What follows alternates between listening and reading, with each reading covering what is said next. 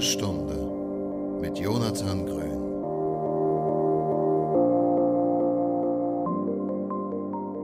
Moin Moin und herzlich willkommen zur Grünen Stunde. Heute in der Folge 10 und zu Gast bei mir ist der Phil von den Green Pioneers. Hallo Ja. Phil. Hi, schönen Abend. Phil, du bist einer der Mitbegründer von den Green Pioneers und ähm, ihr baut Nutzhanf an.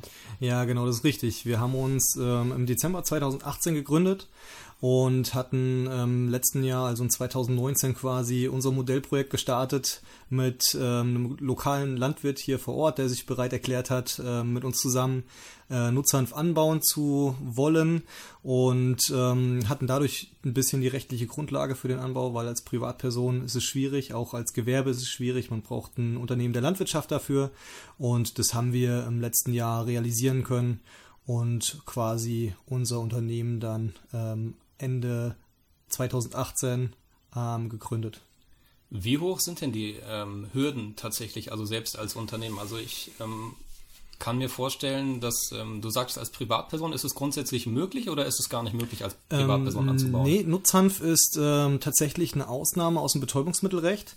Also die gesamte Cannabispflanze per se fällt unter das Betäubungsmittelrecht und Nutzhanf ist die äh, einzige Ausnahme seit 1997 auch erst oder 96, bin mir gerade nicht ganz sicher, ähm, die geschaffen wurde, damit ähm, Fasern und ähm, Hanfsamen angebaut werden können in Deutschland. Ähm, und das bedeutet, dass ähm, es ganz strikte Auflagen gibt, nach denen äh, eben diese Ausnahme auf dem Außenbetäubungsmittelrecht geschaffen werden kann. Was sind das so für Ausnahmen? Ähm, also die erste ist schon mal, dass nur Unternehmen der Landwirtschaft mit einer gewissen Betriebsgröße ähm, Nutzhanf anbauen dürfen, die ähm, generell ähm, erstmal ähm, auch Felder bewirtschaftet haben müssen vorher schon. Ähm, dazu kommt, dass man ähm, auch für den Anbau verschiedenste Anträge stellen muss. Also das heißt, auch die bürokratische Abwicklung ist sehr hoch. Ähm, auch Saatgut darf man nicht einfach irgendwo herkaufen, sondern nur von äh, ganz bestimmten EU-zertifizierten Saatgutstellen und man darf auch nur ganz bestimmte Sorten anbauen, die in einer speziellen Liste von der EU rausgegeben werden. Sind das viele oder sind das nur so? Ist das 42. Tatsächlich, ganz genau, ja. Wow, Wahnsinn. Das heißt, relativ viel bürokratischer Aufwand, bevor man überhaupt erstmal starten kann mit dem Genau. ganzen Thema. Ähm, also bevor man überhaupt nur den Nutzhanf anbauen darf per se, muss man da schon sehr viel Bürokratie betreiben, muss sich auch sehr intensiv informieren. Ähm, das war auch einer der Hauptaufgaben, die wir überhaupt am Anfang vor dem Start unseres gesamten Unter- Unternehmens hatten. Ähm, wir haben sehr viel Recherchearbeit betrieben. Ähm, da geht es dann halt wirklich auch darum, dass du dich durch Gesetz Gesetztexte wühlst. Und dir halt selbst mal ein Bild davon machst, ähm, was wirklich de facto ähm, getan werden muss, damit du eben den Anbau realisieren kannst und ähm, dann auch in den weiteren Schritten äh, Verarbeitung ähm, und Produktion realisieren kannst, ja. Und das habt ihr euch zu dritt komplett selbst beigebracht, recherchiert, in Erfahrung gebracht? Ja. Also wir haben am Anfang wirklich sehr, sehr viel Zeit. Also wir hatten die Möglichkeit gesehen, ähm, eben durch äh, die Extraktion von Nutzhanf, den wir vor Ort anbauen, CBD zu gewinnen. Ähm, das war auch so Mitte, Ende 2018, als wir darauf aufmerksam geworden sind. Tatsächlich durch den Anbau von kanadischen Unternehmen hier in Deutschland, die Nutzhanf ähm, experimentell geerntet haben, schon auf einer sehr, sehr großen Fläche in 2018 Wow, okay.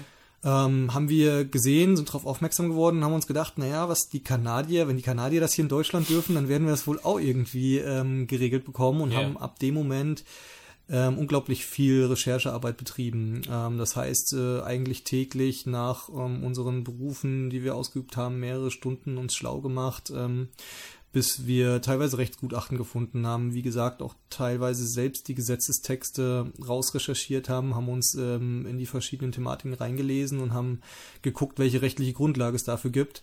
Und sind dann tatsächlich mit unseren Unternehmensentwürfen, mit der Konzeption, die wir uns ausgearbeitet haben, bis zur Bundesopiumstelle gegangen und haben da einfach direkt nachgefragt, ob wir das so machen dürfen. Und die haben dann gesagt, Könnt ihr machen. Nach dem dritten Mal, ja. okay, nach dem, was war bei den ersten beiden Malen? Das Formfehler im Antrag oder? Ähm, nee, man, wir haben das nicht so gesehen beantragt, sondern wir haben einfach ähm, der Bundesopiumstelle geschrieben, haben gesagt, wir möchten gerne Nutzhanf verarbeiten, ähm, um daraus einen Wirkstoff zu gewinnen, um mhm. einen Extrakt aus den Hanfblüten herzustellen und ähm, haben denen erklärt, wie wir das vorhaben. Also das heißt, wir haben uns Verarbeitungsmöglichkeiten äh, rausgesucht, ähm, haben herausgesucht, wie die Herstellungsprozesse laufen, mhm. ähm, haben geguckt, welche Produktionsgeräte wir brauchen, bis hin zur Struktur, zur rein rechtlichen Struktur, ähm, wo das Unternehmen aufgeteilt werden muss in den landwirtschaftlichen Bereich, das heißt, wo wir mit Zulieferern aus der Landwirtschaft, also den Landwirten arbeiten müssen, mhm. die ja als einziges den Anbau rechtlich machen dürfen, bis hin, wann welches Zwischenprodukt einen Status als Betäubungsmittel hat oder nicht. Ähm, bis dahin, welch, welche Bedingungen oder welche Auflagen es während der Produktion gibt. Also zum Beispiel ähm, gibt es während den Extraktionsprozessen aus den Hanfblüten, also selbst obwohl der Nutzhanf an sich jetzt per se nur einen THC-Wert von weit unter den äh, 0,2 Prozent hat, die er maximal haben dürfte laut Recht, mhm. ähm, gibt es während den Extraktionsvorgängen ähm, Momente, da wird diese Konzentration im Zwischenprodukt überschritten. Und dann sind wir im betäubungsmittelpflichtigen Bereich und brauchen Speziallizenzen. Und das ist, äh, war am Anfang eigentlich der größte ja, unklare Punkt, wo wir mit der Bundesopiumstelle sehr viel Kontakt hatten und uns einfach die Informationen reingeholt haben, was müssen wir dafür machen. Ja. Wenn wir in den betäubungsmittelpflichtigen Bereich kommen, können wir das selbst bewältigen, brauchen wir dazu ähm, Spezialgenehmigungen, brauchen wir dazu spezielles Personal und die haben uns die ganzen Fragen beantwortet ähm, und haben uns dadurch eigentlich die Möglichkeit gegeben, dass wir das Ganze so regeln konnten, dass es rechtlich konform ist. Rechtlich konform heißt auch, du hast es eben schon mal angesprochen, ähm, einen THC-Wert einzuhalten unter 0,2 Prozent. Genau. Ähm, für diejenigen, die den THC nicht sagt. Ja. Kurz erklärt. Ja, der THC, Tetrahydrocannabinol, ähm, ein Cannabinoid aus der Handpflanze, was maßgeblich eigentlich für den psychoaktiven Effekt verantwortlich ist, das äh, ein Cannabisrausch von zum Beispiel einem Freizeit-User, der das ähm, benutzt, ähm, ja, auslöst. Also diesen psychoaktiven Effekt, der das THC hat, macht es halt laut Definition zum Betäubungsmittel. Mhm. Ab einer Konzentration von über 0,2 Prozent, weil diese 0,2 Prozent ähm, wohl angeblich ähm, die Menge ist, die dann für einen äh, Durchschnittsverbraucher, der ähm, das THC eigentlich nicht zu sich nehmen möchte, gefährlich werden könnten. Ah, okay. Ja. Wahnsinn. Ob der Wert so stimmt, muss man halt auch an der Stelle mal sagen. Ja. Sei dahingestellt, zum Beispiel in der Schweiz ist er bei 1%. Mhm, ähm, genau. Also die Schweiz sagt, das ist kein Betäubungsmittel ähm, bis zu 1% THC, das ist halt fünfmal so hoch wie das, was wir hier in Deutschland haben. Ja. Ähm, deswegen wird es auch je nach Land ähm, unterschiedlich geregelt. In Österreich waren es zum Beispiel ganz lange auch 0,3%, in Italien 0,6%. Also mhm. Ähm, auch auf EU-Ebene noch gar nicht richtig vereinheitlicht. Ich glaube, man strebt mittlerweile danach, aber aber im Moment ist es noch im nationalen Recht geregelt. Okay, aber ähm, ein relatives Wirrwarr, also keine, mhm, keine einheitliche ja, Skala irgendwie. An genau. Gibt auch, glaube ich, we wenige wissenschaftliche Studien, die sich wirklich damit beschäftigt haben, ab welchem THC-Gehalt äh, da ein Betäubungsmittel vorliegt. Mhm. Ähm, und deswegen, wegen einer fehlenden wissenschaftlichen Grundlage, ist es so unterschiedlich geregelt. Okay. Ähm, wie kam es grundsätzlich dazu, dass ihr euch gedacht habt, wir bauen jetzt Nutzdampf an. Also klar, ihr habt das irgendwie bei den Kanadiern, habt ihr das mitbekommen, genau. die hier in Deutschland, habe ich richtig verstanden, auch angebaut haben. Und das war das so der, der Anstoß? Das oder? war der Startschuss fürs Unternehmen per se. Ähm, allerdings gibt es ja auch einen Grund, warum wir das mitbekommen haben äh, und viele andere vielleicht nicht. Nämlich gab es schon vorher ähm, auf jeden Fall eine Affinität zum Thema Hanf, zum Thema Cannabis. Ja. Ähm, die gründet bei mir auch einfach auf der persönlichen Erfahrung, dass ich ähm, ein Migränepatient bin, dass ich schon seit frühester Kindheit ähm, Migräneanfälle hatte, die auch ähm, unterschiedlich starke Stufen erreichen. Also es kann bis hin zu ähm, Ohnmachtsanfällen gehen. Ich hatte schon Sichtfeld aus, Sichtsfeldausfälle, ähm, bei denen ich dann einfach äh, Teile nicht mehr wahrgenommen habe. Ähm, und auch Erbrechen ist da ähm, zum einen oder anderen Mal schon vorgekommen. Ähm, der Großteil der Anfälle ist nicht so ganz so dramatisch. Das heißt, ich habe ähm, ganz lange damit leben können, auch weil die Medikamente, die ich dagegen hätte nehmen können oder die mir vorgeschlagen wurden, einfach so starke Nebenwirkungen äh, hatten, dass es äh, schlimmer gewesen wäre als das eigentliche Krankheitsbild. Das kommt mir sehr bekannt vor von vielen anderen Krankheiten. Ja. Mhm. Genau, und ähm, habe halt sehr lange damit gelebt, ähm, bis mir ein äh, Freund mal empfohlen hat, äh, doch mal Cannabis zu probieren, weil er gehört hat, dass es dagegen helfen kann. Und ähm, das habe ich dann auch gemacht, hatte mir dann, als ich 21 war, zum ersten Mal über den Schwarzmarkt äh, Cannabisblüten organisiert und ähm, bei Anfällen dann ähm, das Cannabis geraucht und gemerkt, dass ich halt keine Schmerzen mehr habe.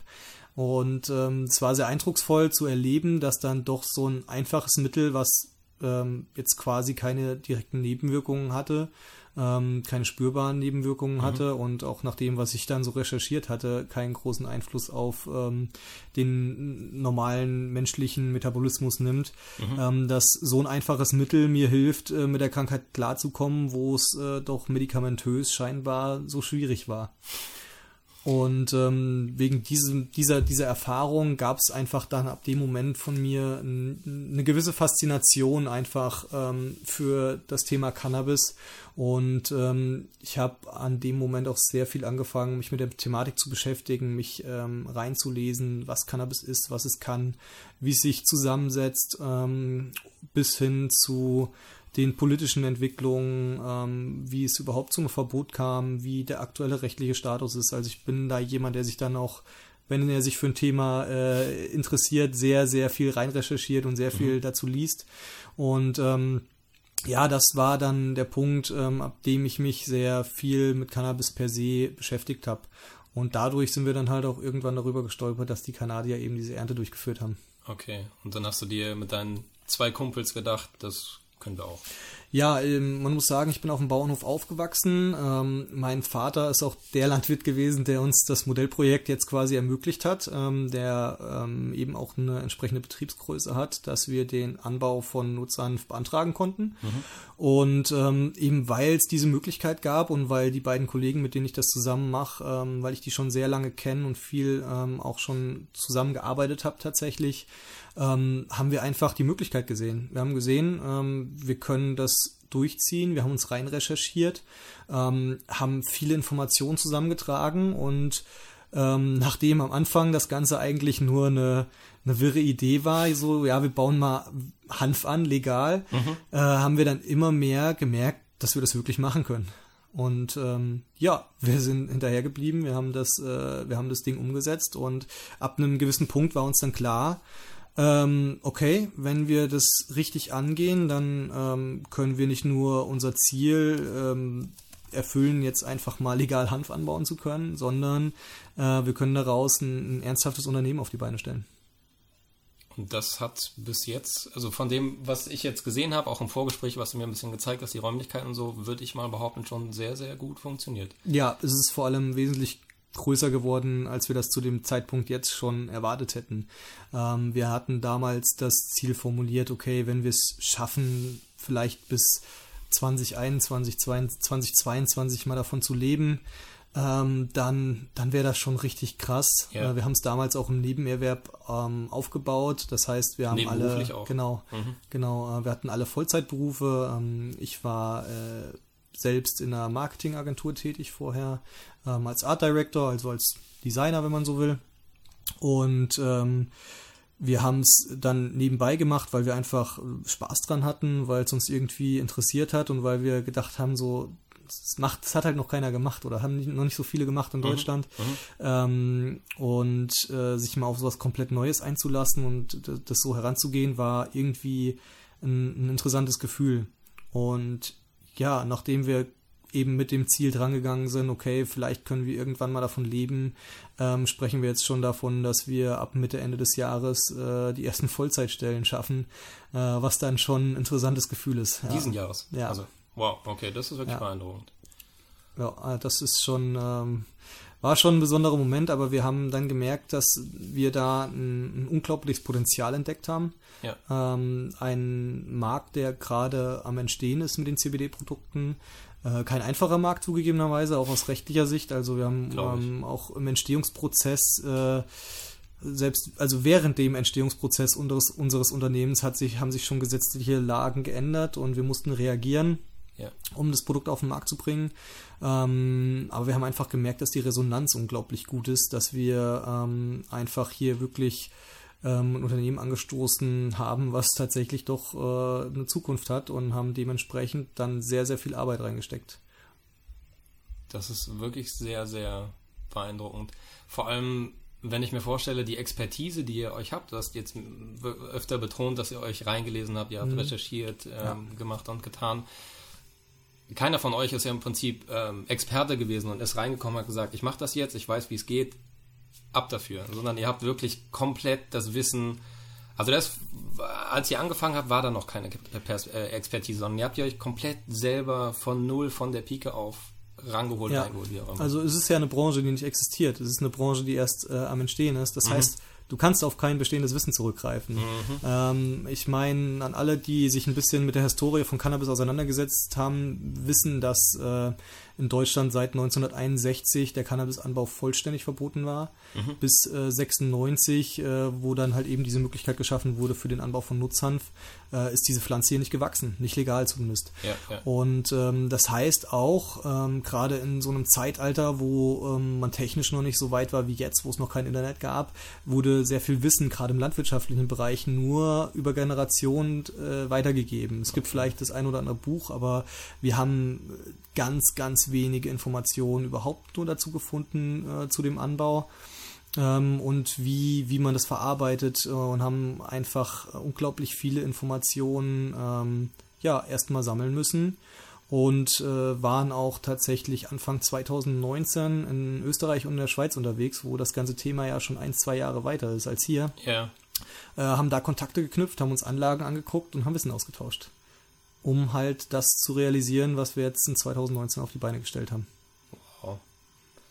Ähm, was wird aus dem Nutzhanf, den ihr anbaut, was wird da primär daraus hergestellt? Also CBD-Öl habe ich jetzt schon rausgehört. Gibt es noch andere Sachen Genau. oder konzentriert ihr euch tatsächlich primär auf das Öl? Also im Moment äh, konzentrieren wir uns primär auf das Öl. Das ist jetzt unser Kernprodukt. Das ist auch das, worum unser Geschäft jetzt im, ähm, ersten Step quasi aufgebaut ist, unser Unternehmen aufgebaut ist, weil der Markt da einfach im Moment sehr groß ist ähm, und wir glauben, dass der auch noch weiter wächst. Ähm, allerdings haben wir uns der ganzen Hanfpflanze verschrieben. Das heißt, wir wollen auch nach und nach einfach Hanf als Rohstoff nutzbar machen ähm, und es nicht nur auf ähm, einzelne Produkte beschränken, die jetzt vielleicht gerade im Trend liegen, sondern Hanf äh, per se ist für uns ähm, ein Rohstoff, der uns sehr viele Perspektiven bieten kann ähm, zu bisher gängigen Stoffen, die in der Industrie verwendet werden. Äh, ob das Baumwollfaser ist, Kunstfaser, ähm, Baustoffe, Nahrungsmittel. Ähm, Hanf kann da eine Alternative bieten zu vielen ähm, ja, Rohstoffen, die wir im Moment äh, durch sehr lange Transportwege in unser Land bringen müssen. Ja. Und gerade im Anblick äh, auf Klimawandel, gerade im Hinblick auf ähm, die ganze Umwelt, die sich gerade verändert, die ganzen, äh, die ganze Natur, die sich verändert, ähm, ist uns einfach klar, dass wir auf Dauer mit den konventionellen Mitteln, die wir aktuell haben, nicht weiterkommen. Und da muss es Alternativen geben. Und für uns kann Hanf eine dieser Alternativen sein. Das finde ich super. So eine Hanfpflanze wächst ja auch wesentlich schneller als ein Baum zum Beispiel. Ja, also um das mal in Zahlen auszudrücken, ähm, wenn man einen Hektar ähm, Hanf nimmt, dann produziert der in 25 Wochen ungefähr so viel Biomasse für jetzt die Fasergewinnung wie das gleiche Stück Wald in 25 Jahren. Das ist ein sehr beeindruckendes Ja. Beispiel. Also das äh, kann einfach schon mal zeigen, wenn man, das ist ja nur der Teil Papierproduktion. Ähm, es gibt noch so viele andere Möglichkeiten, wo Hanf eingesetzt werden kann, auch gerade im Nahrungsmittelbereich. Ähm, der Hanfsamen ist, äh, was jetzt die Inhaltsstoffe angeht, unglaublich wertvoll. Der kann äh, viel für ähm, ja, verschiedenste Nahrungsmittel ähm, eingesetzt werden. Ähm, gibt unglaublich viele Potenziale, auch im Bereich Baustoffe, wo man Hanf wieder einführen könnte. Mhm. Aber es muss halt die Leute geben, die sich mit der Thematik beschäftigen, die Leute geben, die den Rohstoff wieder verfügbar machen mhm. und ähm, einfach das Wissen wieder zurückholen, was verloren gegangen ist über die ganzen Jahre. Ja, ja. Die, das, was wir momentan erntet, primär sind dann die Blüten im Prinzip, die Buds, wenn man so ähm, Nee, würde ich verneinen, ähm, weil wir wesentlich mehr Korn ernten tatsächlich im Moment. Okay. Ähm, auch für die Herstellung von unserem CBD-Öl müssen wir zum Beispiel Speiseöl pressen, also das. Hanfsamenöl. Ja. Ähm, und davon brauchen wir eine ganze Menge mehr als äh, Hanfblüten. Okay. Beziehungsweise es hält sich eigentlich die Waage, ähm, aber wir wollen auch noch das Speiseöl ähm, jetzt im kommenden Jahr auf den Markt bringen und ähm, auch Hanfprotein. Mhm weil es einfach Nebenprodukte sind, die entstehen ähm, während der Produktion vom CBD-Öl bzw. Hanfspeiseöl an sich ist ähm, auch ein sehr interessantes Öl, ist auch im Moment noch sehr teuer und wenn man halt die Rohstoffmenge ähm, ja erhöhen kann, durch indem, indem man halt einfach einen, Anbau schafft, der mhm. äh, ein bisschen größer äh, wird von den Dimensionen her, dann wird es für die Leute auch interessanter, das zu kaufen und es mal auszuprobieren. Ja, das stimmt natürlich. Ähm, wenn sich die politische Entwicklung in Deutschland bezüglich Cannabis zum Positiven wandelt, also in Bezug auf Legalisierung und etc. pp. Gibt da ja momentan ein paar Themen, die das eigentlich ganz gut aussehen lassen, aber das passiert ja immer ja. mal wieder mal, deswegen ja. halte ich da immer die Füße still und sage äh, abwarten und Tee trinken, mal schauen, was kommt. Aber wenn es tatsächlich legalisiert werden würde oder es zumindest rechtlich für euch kein Problem wäre, auch, ich sag mal, potentes Cannabis anzubauen mit einem THC-Gehalt von nicht 0,2 Prozent, sondern vielleicht 20,0 Prozent. Ja. Wäre das für euch interessant? Würdet ihr das machen wollen? Ja, würden wir machen wollen. Wir arbeiten tatsächlich äh, im Moment auch schon sehr eng mit zwei pharmazeutischen Unternehmen zusammen. Ähm, der eine ist ein Distributor von äh, pharmazeutischem Cannabis für Apotheken hier in Deutschland. Mhm. Ähm, mit denen tauschen wir sehr viel Wissen aus und arbeiten schon seit letztem Jahr daran, ähm, auch äh, im geschäftlichen Bereich zusammenzukommen. Ähm, da würde es dann um die Herstellung von ähm, pflanzlichen Arzneimitteln gehen, das heißt auf Cannabis-Basis. Okay. Und ähm, deswegen haben wir da tatsächlich auch schon Zugriff auf eine gewisse Expertise in dem Bereich, auch ähm, Zugriff auf Expertise im betäubungsmittelpflichtigen Bereich, weil ähm, dieses Unternehmen zum Beispiel auch ähm, die gängigen äh, Cannabisblüten, die man in der Apotheke bekommt, ähm, anbietet. Also das ist dann äh, Betrukan. Ja. Sagt dir wahrscheinlich auch ein bisschen was. Ja, der Klassiker. So genau. Ähm, und ähm, die Cannabisblüten, das sind, äh, glaube ich, immer ganz klassische Kombinationen, also beziehungsweise ganz festgelegte Wirkstoffkombinationen aus THC und CBD ja. für die verschiedenen äh, Krankheitsbilder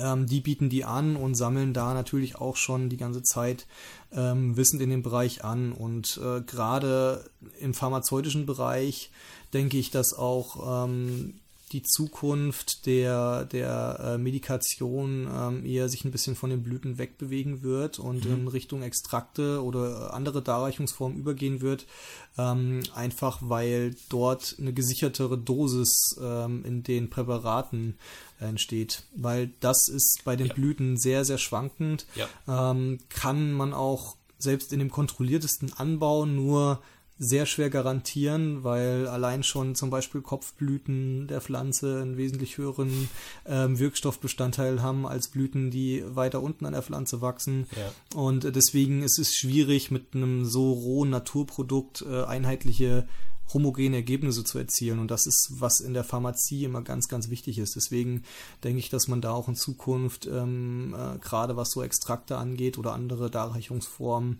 ähm, wenn die Pharmazie dann in dem Bereich vielleicht auch mal ein bisschen liberaler wird, mhm. ähm, was sich dann durchsetzen wird auf Dauer. Und ähm, deswegen liebäugeln wir schon immer natürlich auch ein bisschen äh, mit anderen Möglichkeiten, die sich da bieten. Aber das wäre dann wahrscheinlich nicht mehr auf einer riesigen Freifläche. Nee, das wäre dann in einer Halle mit kontrollierten Bedingungen auf jeden Fall. Ja. Ähm, zumindest für die Grundproduktion. Wobei man auch sagen kann, bei den Extrakten könnte man es wahrscheinlich sogar noch ähm, Outdoor produzieren, weil man nicht abhängig davon ist, dass äh, jede Pflanze ein einheitliches Ergebnis erzielt, sondern man ähm, am Ende die Dosis bestimmt, indem man dann ein Extrakt homogenisiert und so eigentlich sicher gehen kann, dass die Dosis immer gleich ist in jedem Tropfen der Flüssigkeit. Das ist jetzt zum Beispiel auch das, was wir bei unserem CBD-Öl ja schon machen. Mhm. Mhm. Wenn ich mir jetzt vorstelle, dass ihr das entsprechend extrahiert habt und abfüllt etc., mhm. wenn ich mir den kompletten Produktionsschritt mal von außen betrachte, ja. also ihr wirklich vom Anbau mhm. bis zu, ich habe am Ende ein Öl, ähm, mhm. was ich mir unter die Zunge träufeln kann, also den kompletten Produktionsschritt. Ja. Kannst du den mal, also das könnte man jetzt wahrscheinlich sehr, sehr ausführlich in vielen Stunden ähm, äh, ähm, entsprechend ausbreiten, aber vielleicht mal kurz zusammengefasst für jemanden, der überhaupt gar keine Ahnung hat. Also ihr ja. fangt wahrscheinlich mit dem Samen an und ab da einfach mal Genau, also die erste die, oder die ersten Schritte, die die Grundlage sind für unsere Produktion, die finden äh, durch einen landwirtschaftlichen Erzeuger statt. Das heißt, da sind wir noch gar nicht in unserem ähm, jetzigen Unternehmen per se. Wir haben jetzt in diesem Jahr fünf Vertragslandwirte, die wir Nutzhanf anbauen lassen. Mhm. Ähm, das heißt, auch die ganze Abwicklung von der Einsaat bis zur Ernte ähm, wird durch die Landwirtschaft übernommen, mhm. wobei man sagen muss, dass wir jetzt für die Ernte ähm, durch unser Unternehmen einen ähm, Lohnunternehmer beauftragen, mit dem wir zusammenarbeiten, mit dem wir das notwendige Wissen angeeignet haben, um Ernte durchzuführen. Also das heißt, der Anbau erfolgt durch Landwirte, mhm. die wir auch an die Hand nehmen. Wir wickeln zum Beispiel auch die Bürokratie für die ab. Ähm, der Hanf oder der Rohstoff wird angebaut, wird dann geerntet und ab dem Zeitpunkt der Ernte, also dem erntefertigen Material, ähm, geht es über an unser Unternehmen. Das hat rechtliche Hintergründe tatsächlich, ja. ähm, weil wir eben diese Erzeugung des Grundstoffs nicht ähm, aus unternehmerischer Sicht machen dürfen, sondern die mhm. Landwirte. Okay. Deswegen kaufen wir quasi die Ernte der Landwirte auf. Dann ist es ein gewerblicher Akt. Als Gewerbetreibender darf man Nutzhanfblüten kaufen, mhm. darf man Pflanzenteile unverarbeiteter Art kaufen und die kommen dann in unser Unternehmen und werden bei uns weiterverarbeitet. Das ähm, geht dann über die Trocknung ähm, weiter zum ähm, zur Grundverarbeitung, das heißt ähm, einfache Schneiderarbeiten und so weiter, um das Material halt vorzubereiten auf eine Extraktion mhm. bis hin zur Vermahlung. Ähm, ab dem Punkt, wo wir dann quasi das Rohmaterial, also das Blütenmaterial, ähm, so weit verarbeitet haben, dass es getrocknet ist und bereit ist zur Extraktion, geht es aus unserem Unternehmen an ein Spezialunternehmen, das ähm, die Lizenzen hat, um diese Extraktion durchzuführen, mhm. weil wir eben während der Extraktion in den betäubungsmittelpflichtigen Bereich kommen. Können wir selbst nicht leisten, weil die Auflagen extrem hoch sind. Da Glaube muss man ich. Sicherheitsräume haben mit Polizeinotrufschaltung, 24-Stunden-Wachdienst. Und das sind nur ein paar von den Dingen. Äh, da kommt dann noch Personal dazu. Also für ein Startup mit einem Budget wird es schwierig. Ja. Äh, zumindest mit unserem Budget. Ja. Und ähm, das heißt, wir haben uns einen Partner gesucht, der da sehr zuverlässig ist, schon auch ein paar Jahre Erfahrung hat im Bereich Hanfextraktion, der auch in Deutschland sitzt. Das war uns wichtig, ähm, weil wir komplett in Deutschland bleiben wollten mit der Verarbeitung. Mhm. Ähm, und der stellt für uns dann ähm, eben das Extrakt her. Der hat auch einen Laborkomplex dran, in dem ständig überwacht wird, dass ähm, der ganze Extraktionsvorgang gut läuft und in dem vor allem überwacht wird, dass das Endprodukt dann wieder verkehrsfähig ist ähm, und kein Betäubungsmittel mehr. Heißt, da ähm, wird dann auch kontrolliert, hat nicht mehr als Genau, da werden, werden sehr viele ähm, Analysen gemacht. Wir kriegen Analysen von der Rohmenge, vom fertigen Produkt und ähm, es wird dann auch quasi vor Ort ähm, mit dem Hanfsamenspeiseöl, was wir auch dorthin liefern, was aus unserer Produktion kommt, ähm, wieder runter verdünnt auf einen THC-Wert, der unter diesen 0,2% liegt. Okay. Und dann haben wir, beziehungsweise, also er liegt bei uns so ein Produkt auch eine ganze Ecke drunter, weil wir eben dann auf diese 5% CBD-Gehalt kommen wollen. Mhm. Und ähm, dann kriegen wir die, die roh gebindene oder das, das fertig vermischte CBD-Öl zurück und haben dann aber in dem Moment kein Betäubungsmittel mehr vorliegen, weil wir halt eben nicht mehr auf diese THC-Grenze kommen. Okay. Und ab dem Moment, wo es bei uns ist, wird es dann nur noch in die Endverpackung verpackt unter hygienischsten Umständen. Wir haben dazu extra einen Reinraum geschaffen und ähm, dann haben wir die fertige Verkaufseinheit in der Verpackung fertig produziert, da stehen auf dem Tisch. Das klingt schon nach einer ganzen Menge Aufwand für salopp gesagt ein paar Tropfen. Ne? Also, ja, genau. Das ist auch, ist auch tatsächlich ähm, einer der Gründe, warum man ja doch ähm, schon recht ordentliche Summe für so eine Flasche ähm, abruft. Mhm, ähm, mhm. Aber das ist tatsächlich dem Aufwand geschuldet und da muss man sagen, dass wir, glaube ich, noch einen der, der wirklich höchsten Standards äh, im Moment der, der Branche haben. Ich will mich da nicht zu weit aus dem Fenster lehnen, mhm. weil solche Aussagen sind natürlich immer sehr kritisch. Man kennt ja die Konkurrenz jetzt auch nicht bis ins Detail. ja. ähm, aber bei allem, was wir bisher ähm, so mitbekommen haben, Ähm, und auch vor allem bei der Resonanz, die wir gerade aus dem Bereich äh, Pharmazie bekommen, weil die sich sehr viel mit Zulieferern beschäftigen, sind wir schon auf einem extrem hohen Standard ähm, und bieten dafür doch einen sehr durchschnittlichen Preis an. Mhm. Ähm, und im nächsten Jahr, wenn wir die Produktion äh, noch weiter nach oben fahren, können wir den sogar noch senken, weil wir dann halt einfach noch mehr, mehr Menge produzieren. Ähm, aber das ist auch noch einer der Punkte, wo wir gemerkt haben, okay, es gibt unglaubliche Spannen ähm, bei den Produkten, die im Moment auf dem Markt sind. Also wirklich von 25 Euro die 10 Milliliter bis hin zu 70, 80 Euro, wenn man mhm. sich das in der Apotheke holt. Mhm, mhm. ähm, und da ist uns auch wichtig, dass wir ein Produkt schaffen, das nicht nur eine, eine gute Qualität hat, sondern für das ein Kunde dann auch einfach einen, einen fairen Preis bezahlt, der nicht äh, komplett überteuert ist ähm, und trotzdem ein wirklich, äh, ein wirklich gutes Produkt mit einem hohen Standard auf dem Tisch stehen hat. Ihr habt auch es war auch mein erster Gedanke, als ich eure Homepage das erste Mal besucht habe, wirklich ein sehr hohes Level an Transparenz. Ja. Also äh, ihr habt euch selber vorgestellt, ihr habt äh, grob vorgestellt, wo ihr das Ganze macht. Ähm, man kann euch auf äh, Social Media Kanälen folgen und äh, sprichwörtlich bei der Ernte zugucken. Also das ist euch, nehme ich an, auch ein Anliegen, dass es für den Endverbraucher wirklich ja, genau. Das ist nämlich einer der weiteren Punkte, die uns motiviert haben, das ganze äh, Thema dann umzusetzen. Äh, nämlich, dass man, wenn man nach Informationen sucht, wie wird denn das Produkt hergestellt, was ich dann hier auf dem Tisch stehen habe und was mir äh, angeblich helfen soll, was meine Gesundheit fördern soll und was mir ähm, vielleicht bei den ein oder anderen äh, Wehwehchen helfen soll, wie wird es denn hergestellt? Und ähm, ganz, es gibt nur ganz, ganz wenig Hersteller, wo du überhaupt Informationen darüber findest, wo kommt die Ware her, wie wird die überhaupt verarbeitet. Klar geben viele an, ja, okay, CO2-Extraktion mhm. ähm, machen wir auch, äh, machen wir auch mit einem Partner. Aber alles, was darum passiert, wie wird das abgefüllt, wie äh, wird, es, wird es verarbeitet, viele zeigen es nicht. Es gibt auch verschiedene Gründe dafür. Ähm, ein Grund ist sicherlich der, dass viele Unternehmen vermutlich in der Grauzone arbeiten, mhm. ähm, weil man alleine schon mit einem EU-zertifizierten Nutzhanf, und das kann ich jetzt sagen, weil wir das äh, gemacht haben und weil wir uns äh, die, das ganze Jahr damit beschäftigt haben, mit einer wirklich EU-zertifizierten Sorte von dem Sortenkatalog der EU wirst du kein CBD-Öl herstellen können, das mehr als vielleicht 6 oder 7 Prozent CBD enthält, solange es noch rechtlich legal sein soll. Das funktioniert nicht. Okay, ich habe ich hab direkt ähm, ein paar Webshops im Kopf, bei denen ich glaube ich auch schon bestellt habe, die mit 10, 15 Prozent werben. Genau. Und das ist mit EU-Nutzhanf nicht möglich. Das ist mit den Sorten, die auf, dem, äh, auf der Sortenliste der EU stehen, nicht möglich. Ähm, das ist möglich mit Cannabis, das zum Beispiel in der Schweiz angebaut wird. Ah, okay. weil die sich nicht nach der EU-Sortenliste richten können, weil die ja. bis zu einem Prozent THC enthalten dürfen und dadurch exponentiell viel höhere Mengen an CBD.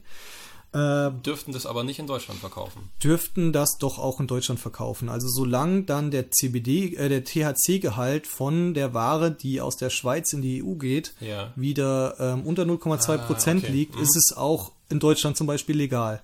Okay. Aber in Ländern, die ja nicht die Schweiz sind, darf zum Beispiel dann dieser Hanf nicht, äh, nicht angebaut werden. Das heißt, wenn wir hier in Deutschland produzieren wollen und komplett Made in Germany machen wollen, ganzheitlich in Deutschland äh, herstellen wollen, so wie ja. wir das gemacht haben, ja. dann kannst du nur, wenn du rechtlich legal anbauen willst, die Sorten anbauen, die auf der EU-Liste stehen. Und es gibt zwar Sorten, die dann auch bis zu 5 oder 6 Prozent CBD erreichen können, allerdings sind das die Spitzenwerte. Und in einem hm. Outdoor-Anbau, und was anderes ist hier im Bereich Nutzhanf auch nicht legal in Deutschland, also wir dürften den nicht indoor hinstellen. Ihr wäre dürft verboten. gar nicht. Nein, ah, okay. haben wir auch bei der Bundesopiumstelle abgefragt. Okay. Wir dürften nicht indoor anbauen, ähm, sondern nur komplett outdoor. Wir dürften nicht mal einen Folientunnel drüber spannen. Selbst das wäre schon kritisch. Ähm, und das bedeutet, dass man ähm, eine Pflanze braucht, die einen guten Durchschnittswert hat. Und da kommst du bei den EU-Sorten auf maximal 2 bis 2,5 Prozent im Durchschnitt, wenn du die gesamte Ernte nimmst. Es mhm. gibt vielleicht Sorten mit einzelnen Pflanzen, die 5, 6 Prozent erreichen können, ja. aber die liegen im Durchschnitt dann meistens sogar drunter. Wir haben jetzt schon eine Sorte angebaut, die ähm, eigentlich den besten Durchschnittswert äh, auf dieser ganzen Liste hat. Mhm. Ähm, und sind damit in unserer, unserer Rohmenge nach der Extraktion auf knapp über 10% CBD gekommen, 10 bis 12%. Mhm. Das war allerdings noch bevor der THC-Wert auf unter 0,2 Prozent abgesenkt wurde. Okay, der war zu dem Zeitpunkt noch höher. Genau, also. da war das ein Betäubungsmittel. Das war ja dann auch noch bei unserem Zulieferer, der ähm, die Genehmigung hat. Ne, deswegen müssen wir mit dem arbeiten. Ja. Ähm, aber zu dem Zeitpunkt wäre das noch höher. Und wir hätten das ähm, maximal auf eine Konzentration von 6,5 Prozent äh, CBD bringen können. Und dann wären wir nur knapp unter dem äh, unter dem Betäubungsmittel recht gewesen. Das war uns dann auch ein bisschen zu riskant, weil wenn dann mal Proben gezogen werden und ja. du hast Abweichungen in den Testergebnissen, ähm, dann kann das schnell sein, dass du dann doch mal bei einer Probe in der Analyse über den 0,2 Prozent liegst und dann wird es natürlich wieder kritisch. Mhm. Ähm, und weil wir nicht wollen, dass uns die Polizei ähm, die Tür eintritt, äh, haben wir gesagt, wir gehen ja lieber auf Nummer sicher und sind jetzt äh, ein ganzes Stück unter den 0,2 Prozent THC.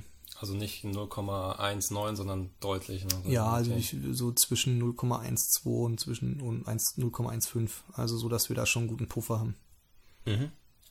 Ähm, wie wichtig ist für euch grundsätzlich das Thema Nachhaltigkeit? Sehr wichtig. Ist ja auch einer der Grundsätze, weswegen wir uns ähm, eben der Pflanze verschrieben haben, habe ich ja vorhin auch schon mal kurz erzählt. Mhm. Ähm, wir wollten deswegen auch eine Produktion komplett in Deutschland machen. Die Felder, auf denen unser, unser Hand wächst, die befinden sich hier im unmittelbaren Umfeld. Also kein Feld ist weiter als fünf Kilometer entfernt. Mhm. Äh, das heißt, wir haben sehr, sehr kurze Transportwege. Wir arbeiten in allen Materialien oder in allem, was wir benutzen, ähm, versuchen wir möglichst nachhaltige Materialien zu nehmen. Das geht nicht immer, weil wir auch Standards halten wollen. Das heißt, gerade wenn wir in Richtung ähm, Lebensmittelhygiene oder Pharmazie gehen, ähm, dann müssen wir manchmal zum Beispiel mit, mit Plastikbehältern arbeiten, mhm. ähm, weil Glas einfach durch die Richtlinien verboten wird. Das sind dann so Punkte, wo wir halt durch die Vorgaben eingeschränkt werden.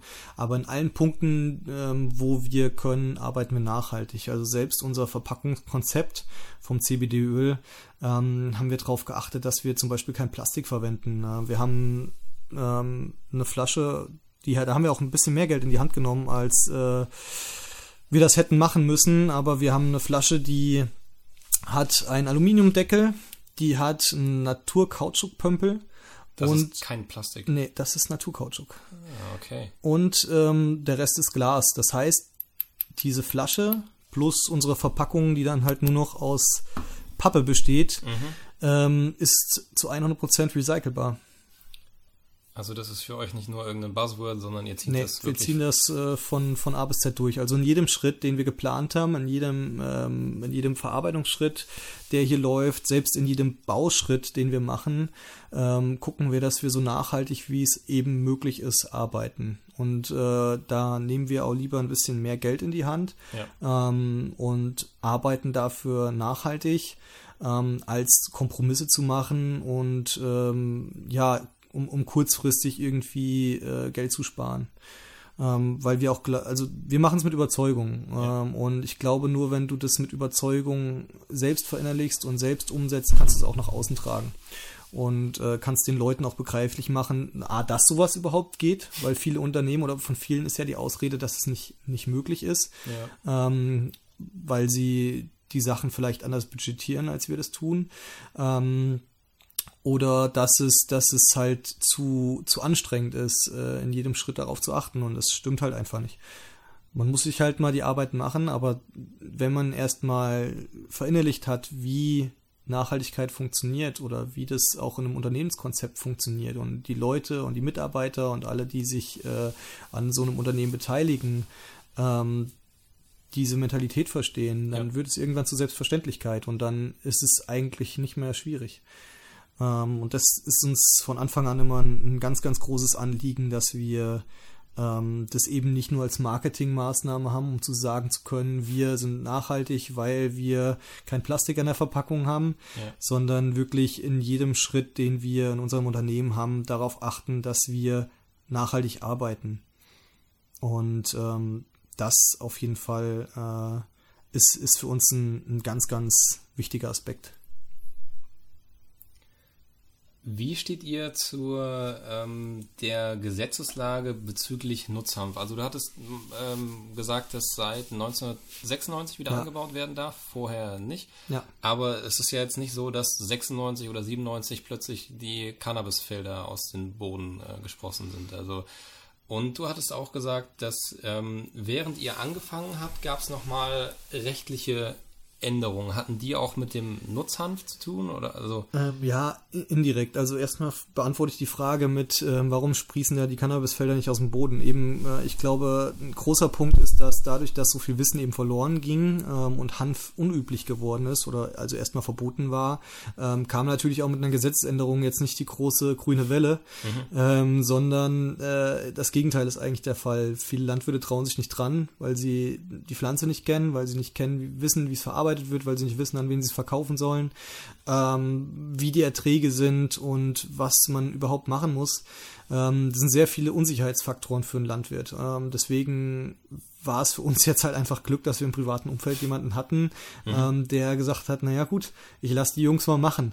ähm, und durch das Wissen, was wir da jetzt gekriegt haben, haben wir jetzt dieses Jahr ähm, also fünf Landwirte, wie gesagt, aktuell unter Vertrag ähm, und noch viele andere, die tatsächlich jetzt auf uns zukommen, die das Projekt mitverfolgt haben, mhm. wo wir auch gar nicht gedacht hätten, dass wir so eine große, so eine große Reichweite damit erzielen, aber mhm. die das äh, beobachtet haben und gesehen haben, okay, ähm, es hat funktioniert, wo offensichtlich und jetzt äh, selbst interessiert sind, weil Hanf eigentlich ein sehr interessantes äh, Anbauprodukt für Landwirte ist. Ähm, man muss allerdings auch sagen, dass sich jetzt gerade in den letzten zwei bis drei Jahren doch schon viel tut im Bereich Hanf. Also gerade im Bereich Nutzhanf ähm, merkt man schon, dass immer mehr, gerade auch im landwirtschaftlichen Sektor, das Ganze ein Thema ist. Mhm. Ähm, zum einen gibt es ähm, mittlerweile immer mehr Unternehmen, die sich mit äh, Nutzhanf per se beschäftigen.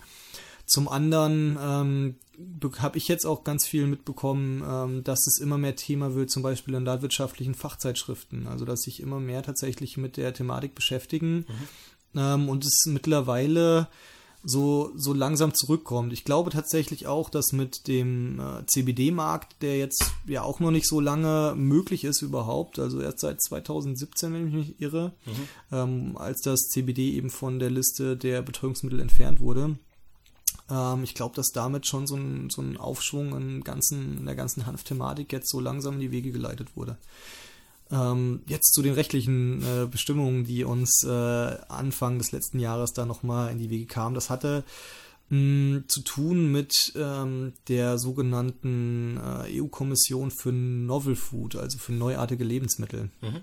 Und zwar war unser, Nutz, unser ähm, CBD-Öl ursprünglich geplant als Nahrungsergänzungsmittel. Ähm, was es ja eigentlich, äh, wenn man, wenn man so will, auch, auch sein soll. Ähm, man soll es, also die Leute nehmen es äh, in den Mund. Ich darf jetzt, muss jetzt tatsächlich darauf achten, wie ich das formuliere, weil ähm, wir als Unternehmen, die das herstellen, da sehr vorsichtig sein müssen. Ich werde gleich äh, noch sagen, warum. Mhm. Äh, die meisten Leute benutzen CBD-Öl, um es sich unter die Zunge zu träufeln und ähm, erwarten dann ja eben ähm, einen gesundheitsfördernden Effekt. Die EU-Novel Food Verordnung die hat allerdings das CBD Anfang 2019 als neuartiger Zusatz für Lebensmittel deklariert, obwohl es vor diesem Datum explizit, solange das Extrakt aus natürlichem Hanf gewonnen oder solange es ein Naturextrakt war und das Lebensmittel auf natürliche Weise CBD enthielt, mhm. war es vorher explizit ausgeschlossen.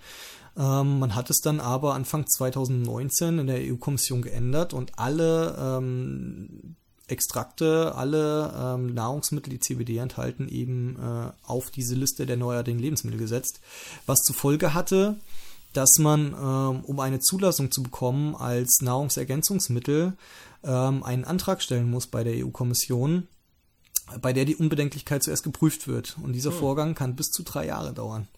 Wow. Das ist natürlich für ein Startup, das äh, gerade im Aufbau ist, äh, mit einem mit einem Budget, mit einem engen äh, Budget, ähm, nicht möglich, dass du drei Jahre wartest, Klar. bis du irgendwann dann mal Geld verdienen kannst. Ja, ja. Ähm, und dadurch, äh, es war erstmal so gesehen ein herber Rückschlag für uns in dem Moment, als es bekannt wurde, weil wir ja jetzt gesehen haben, okay, wir können das nicht als Nahrungsergänzungsmittel anbieten. Ja. Das hat ja auch zur Folge, dass du dann ähm, das Produkt eigentlich nicht mehr als Lebensmittel auf den Markt bringen kannst. Die einzige Möglichkeit, die jetzt noch äh, bleibt, was äh, im Moment rechtlich legal ist, ist, dass wir das Ganze als Aromaöl verkaufen. Mhm. Deswegen steht da auf unserer Verpackung Aromatropfen, deswegen steht da auch äh, Aromaöl. Mhm. Es wird zwar nach allen äh, Vorgaben der Lebensmittelindustrie hergestellt, das ja. heißt auch nach den Hygienevorgaben und wir haben auch Analysenzertifikate, die die Reinheit beweisen mhm. mhm. ähm, von dem Öl. Aber wir dürfen es aufgrund eben dieser Änderung ähm, der Novel Food Verordnung nicht als Nahrungsmittel anbieten, sondern nur als Aromaöl. Das bedeutet, dass wir zum Beispiel auf die Verpackung schreiben müssen, dass es nicht zur Einnahme bestimmt ist. Und das macht es natürlich nicht gerade leicht, Leute an das Produkt heranzuführen, die davon noch nie gehört haben. Ja. Ist scheiße, ist eine blöde Regelung und es ist eigentlich beschissen, nicht nur für uns als Unternehmen, sondern auch für die Kunden, weil das Raum bietet für Hersteller, ähm, Plörre auf den Markt zu bringen, um es ja. mal so zu sagen, ja. weil ein Aromaprodukt hat keine Vorgaben. Es gibt keine Standards dafür. Ja. Du musst nicht darauf achten, dass Leute das Produkt einnehmen. Das heißt, es kann äh, jegliche Art von Zusätzen enthalten, die vielleicht sogar gesundheitsschädlich sein können. Mhm. Und es liegt also allein in der Verantwortung der Hersteller, zu schauen, dass sie dem Kunden dann Produkt an die Hand geben, was unbedenklich ist. Und das ist auch einer der Gründe, warum wir halt eben so transparent arbeiten, weil wir den Kunden zeigen wollen, dass wir eben nach so einem guten Standard produzieren, dass es ein unbedenkliches Produkt ist. Wir dürfen nicht sagen, du darfst es einnehmen. Wir müssen sogar draufschreiben, du sollst es nicht tun. Aber wir wissen halt alle, dass die Leute, die dieses Produkt kaufen, ich sag mal 90 Prozent genau das tun werden. Ja. Und deswegen muss man im Moment sehr darauf bedacht sein, wenn man CBD-Öl kauft, als Endkonsument, sich einen Hersteller zu suchen, dem man da vertrauen kann. Und das ist eine Thematik, die die meisten ja nicht mal kennen. Nee, nee, also klar, der ähm, Autonormalverbraucher, der beschäftigt sich eher weniger mit solchen Themen. Also gar nicht, schon gar nicht auf so einer Detailtiefe. Ähm, das ist natürlich extrem schwierig, vor allem wenn man mit einem neuen Produkt an den Markt geht und ja. eigentlich äh, davon erhofft, dass es die äh, Kunden kaufen. Ja, ne? also, genau. Okay, das ist ja schon sehr, sehr absurd. Du hattest ähm, ganz, zu, ganz zu Beginn hattest du nochmal ähm, THC erklärt. Mhm. Für diejenigen, die es nicht kennen, vielleicht kannst du nochmal kurz den Begriff CBD erklären. Also worin unterscheidet sich THC zu CBD? Genau. Ähm, also in der Hanfpflanze hast du immer beide Stoffe vertreten. Du hast sowohl das THC als auch das CBD. Das sind zumindest ähm, die größten Anteile an Cannabidiol. Gibt wenige Sorten, die haben dann noch zum Beispiel CBG, das ist äh, Cannabigerol, ähm, auch ein Cannabinoid. Ähm, aber die Hauptbestandteile in den gängigsten Strains sind ähm, das Tetrahydrocannabinol, das THC, ähm, und das Cannabidiol, das CBD. Mhm. Ähm, jahrelang war eigentlich auch nur das THC im Fokus, weil das eben der berauschende Stoff war, ähm, hinter dem ja der zum Beispiel auch Freizeitkonsument her war, ähm, der dich halt eben in diesen Zustand des High-Seins versetzt. und CBD war sehr lange vernachlässigt und immer nur als Zusatzbestandteil ähm, in der Hanfblüte enthalten. Ähm, es ist auch so, dass sich zum Beispiel ähm, der THC-Wert und der CBD-Wert proportional zueinander verhalten, beziehungsweise antiproportional zueinander verhalten. Das heißt, je mehr THC in einer Pflanze drin ist, desto weniger CBD ist enthalten als Wirkstoff. Mhm. Und je mehr CBD in der Pflanze ist, desto weniger THC ist enthalten. Ähm, das liegt einfach an der Botanik der Pflanzen ähm, aber es sind trotzdem immer zwangsweise beide Stoffe enthalten. Beim Nutzhanf ist es jetzt zum Beispiel so, dass man generell nicht so viele Cannabinoide enthalten hat. Ähm, da ist ja nur, habe ich jetzt erzählt, in den potentesten EU-Strains so roundabout durchschnittlich 2% drin und du hast dann einen THC-Gehalt von vielleicht 0,1%. Mhm. Ähm, aber gerade bei jetzt zum Beispiel Gras, was für den Freizeitkonsument oder den oder auf dem Schwarzmarkt kursiert. Da hast du dann äh, THC-Gehälter von realistisch geschätzt ähm, bis zu 22 Prozent, wenn du richtig potentes Gras bekommst. Ähm, und so wahrscheinlich um die 9 Prozent THC bei nicht so potentem Gras. Und da hast du aber dann fast kein CBD drin. Das ist aber nichts, was ich irgendwie im Nachhinein durch eine bestimmte Art des Anbaus oder der Ernte beeinflussen kann, sondern das liegt ähm, im Grunde genommen festgesetzt in dem Samen, den ich in den Boden stecke. Genau, das kommt auf, äh, ist, ist genetisch festgelegt, mhm. Ähm, mhm. ist im genetischen Code der Pflanze verankert, genau. Ähm, weil mir das jetzt gerade noch einfällt, wenn ich so einen Samen oder wenn ihr die Samen einpflanzt, bis zu dem Zeitpunkt, wo tatsächlich abgeerntet wird, wie lange dauert das? Ähm, die Aussaat ist bei uns ähm, so ungefähr Mitte, Ende April. Ähm, ja, doch Mitte, Ende April. Und ähm, die Ernte Anfang bis Mitte September. Hm. Also sind schon ein paar Monate. Aber die Pflanzen werden auch je nach Sorte zwischen 1,50 und bis zu drei Metern hoch. Das ist beachtlich. Ja. Dann habt ihr ja aufgrund der, klar, aufgrund der Wetterbedingungen in Deutschland nicht die Möglichkeit, das ganze Jahr über anzubauen, sondern ihr müsst euch ein bisschen nach dem Wetter entsprechend richten. Genau, wir haben nur eine Saison, das heißt, äh, wir müssen auch ähm, vorab kalkulieren, wie viel wir produzieren wollen für das kommende Jahr. Ja. Ähm, Macht es nicht ganz so easy. Man kann theoretisch eine Überproduktion machen, weil die Hanfblüten, wenn die getrocknet und verarbeitet sind, sich bis zu zwei Jahre einlagern lassen, ohne dass du nennenswerte Qualitätsverluste hast oder ohne dass die jetzt schlecht werden oder sich was bildet. Man muss halt natürlich die Lagerbedingungen gut äh, schaffen und überwachen. Ähm, aber man will natürlich immer ungefähr den Bedarf, den man erwartet, für das nächste Jahr dann schon mit der Ernte abdecken. Hm. Und äh, da müssen wir dann schon gut kalkulieren. Dieses Jahr haben wir jetzt erstmal nur unser Modellprojekt gehabt. Das heißt, wir haben jetzt nicht äh, eine gigantische Menge. Ähm, aber ich glaube, mit dem, was wir ähm, in diesem Jahr produzieren werden, sind wir dann doch schon ganz gut dabei ähm, und werden dann sehen, wie der Markt, äh, wie der Markt sich entwickelt, ähm, ob wir dann noch größer werden können oder ob wir dann erstmal an einem Punkt sind, wo wir, wo wir so bleiben. Okay. Ähm, ihr baut dann dieses Jahr, also 2020, zum mhm. zweiten Mal an. Genau, richtig. Und die gleiche Menge nochmal, die ihr 2019 schon oder schon mehr? Noch eine ganze Ecke mehr. Okay. Ähm, wir sind tatsächlich, äh, also wir haben die Anbauflächen erhöht von 6 Hektar im letzten Jahr auf aktuell 28, potenziell bis zu 35. Wir sind noch im Gespräch mit ein paar Landwirten. Hui die hier in der äh, Gegend dann wachsen. Ja, also es ist schon äh, eine ganz deutliche Steigerung, also das Fünffache der Fläche im Vergleich zu vorher. Und ähm, wir hatten dieses Jahr eine Blütenernte von 1,4 Tonnen trocken äh, und erwarten dieses Jahr eine Ernte von 10 Tonnen. Wow. Ähm, um das vielleicht noch mal ein bisschen anschaulicher darzustellen, weil wir auch im Vorgespräch mal kurz drüber gesprochen hatten, diese 1,4 Tonnen Mhm. Getrocknetes Material, die habt ihr Ja. gewonnen aus 4 Tonnen Gesamtmaterial, richtig? Genau, da hatten wir vier Tonnen quasi äh, erntefrische Blüten. Die sind ja dann noch relativ feucht. Ich glaube, die haben bis zu 60 Prozent äh, Feuchtigkeit und müssen runtergetrocknet werden auf unter 12 Prozent. Ähm, und da hast du halt schon einen ordentlichen Gewichtsverlust. Ne? So gut ein Drittel war das bei uns jetzt. Ähm, bisschen weniger sogar, hat uns überrascht. Wir hätten eigentlich sogar mit mehr gerechnet, also dass wir mehr Feuchtigkeit verlieren. Ähm, aber ja, genau. Also aus den vier Tonnen nassen Material sind diese 1,4 Tonnen ähm, getrocknetes Material entstanden und da ist auch noch während den Verarbeitungsschritten ein bisschen äh, Material ähm, als Abfall weggekommen, also die Stängel und sowas, was du dann halt nicht in der Extraktion haben willst, ähm, weil das Material ist, das kein, kein Wirkstoff enthält oder wenig Wirkstoff enthält, ähm, haben wir uns darauf konzentriert, dass wir halt möglichst reine Blüten an die Extraktion geben. Und mit der knapp Verfünffachung etwa der Fläche würde das bedeuten, ihr hättet dann ähm, statt 4 Tonnen ja knapp 20.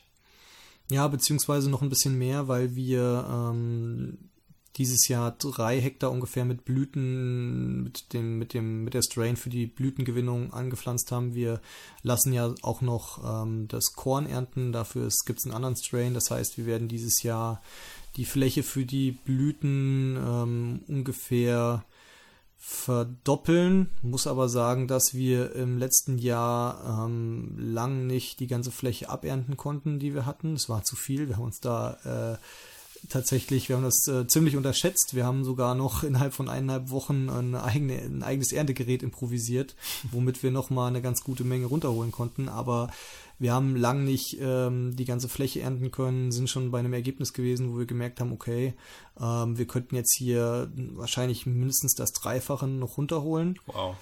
Ähm, und haben dann gemerkt, okay, für nächstes Jahr müssen wir es ein bisschen anders planen. Deswegen wird der Großteil dann auch mit einem Spezialgerät geerntet werden, das wir uns jetzt zulegen. Das war letztes Jahr einfach aus kostentechnischen Gründen nicht möglich. Verständlich. Ähm, deswegen haben wir da mit freiwilligen Helfern geerntet, über zwei Wochen lang. War sehr eine sehr geile Zeit, ähm, aber auch sehr anstrengend. Glaube ich. Und ähm, man muss es auch gerade, wenn man unternehmerisch denkt, muss man es einfach berechenbarer machen. Wir hatten letztes Jahr auch Glück, dass wir überhaupt so lange ernten konnten, ähm, dass das Wetter so stabil war in dem Zeitraum. Das Oh, ja, äh, hätte uns einen riesen Strich durch die Rechnung machen können, wenn das letztes Jahr nicht der Fall gewesen wäre. Deswegen haben wir schon gemerkt, okay, für dieses Jahr müssen wir uns da was ganz anderes überlegen und deswegen ging da auch der Weg an einer Erntemaschine bei der Menge nicht mehr vorbei.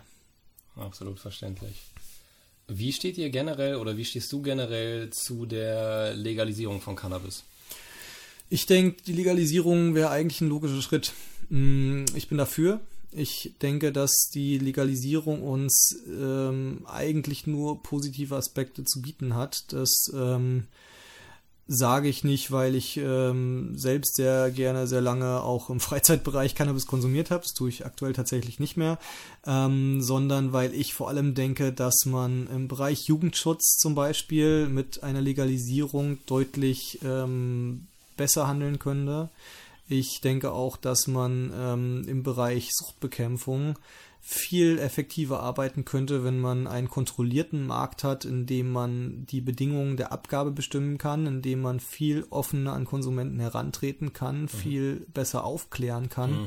Ähm, und gerade wenn man sich zum Beispiel mal Modellprojekte anguckt, wie in Portugal, wo ähm, nicht nur Cannabis, sondern auch andere Drogen legalisiert wurden und das mit bahnbrechendem Erfolg, was äh, Suchtraten angeht, was Drogentote angeht, dann ist meiner Meinung nach ähm, eigentlich gar nicht zu erklären, warum wir immer noch in der Prohibition leben in Deutschland, ähm, wenn man eigentlich sieht, dass der gegenteilige Weg, nämlich Aufklärung, Wissen schaffen, ähm, die den Leuten erklären, was sie zu sich nehmen, wie viel sie zu sich nehmen und was das für Auswirkungen auf sie haben kann, dass das eigentlich der viel gesündere Weg ist, der viel klügere Weg und der Weg, der auch erwiesenermaßen eigentlich ähm, ja der bessere ist, wenn es darum geht, Menschen vor sich selbst zu schützen. Das ähm, hätte ich nicht besser sagen können. Das ist sehr gut. Dankeschön. Sehr gut zusammengefasst. Ja, dem ähm, kann ich mich auch nur anschließen. Ich habe auf eurer Website noch gelesen, dass ihr einen Claim ha habt, der heißt äh, Zero Bullshit. Also Mhm, äh, ne, ja. wo, es auch, wo es auch um Gerüchte und Halbwahrheiten geht und ihr versucht ja auch so ein bisschen äh, mit bestimmten Klischees und Stigmata etc. aufzuräumen, was ja auch logisch ist, weil ihr wollt ja, Ja. auch ein äh, Produkt verkaufen und die Leute sollen ja aufgeklärt sein. Ähm, was sind denn so deine Lieblingsgerüchte oder Lieblingshalbwahrheiten, wenn es irgendwie um, um Cannabis geht?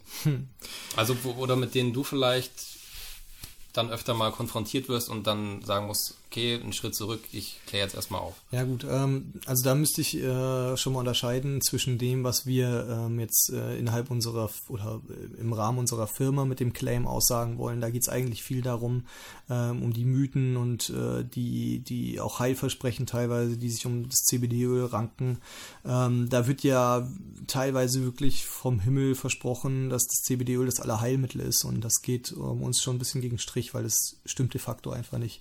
Es hilft vielen Leuten, äh, erwiesenermaßen, viele berichten sehr positiv davon, ähm, aber gerade wenn es zum Beispiel in eine Richtung geht, dass ähm, Leute auf uns zukommen und uns fragen, ähm, ob sie das CBD-Öl therapeutisch bei äh, wirklich teilweise schwerwiegenden Krankheiten einsetzen können. Ähm, also wir haben schon Leute von äh, chronischen Schmerzpatienten bis über Leute, die ähm, sich mit Krebs auseinandersetzen, die auf uns zugekommen haben und haben gefragt, ob das hilft. Und das sind so Momente, wo ähm, viele, ver- gerade so CBD-Vertriebler und ähm, ja, diverse Shops auch ein Stück weit Werbung damit machen, Ja.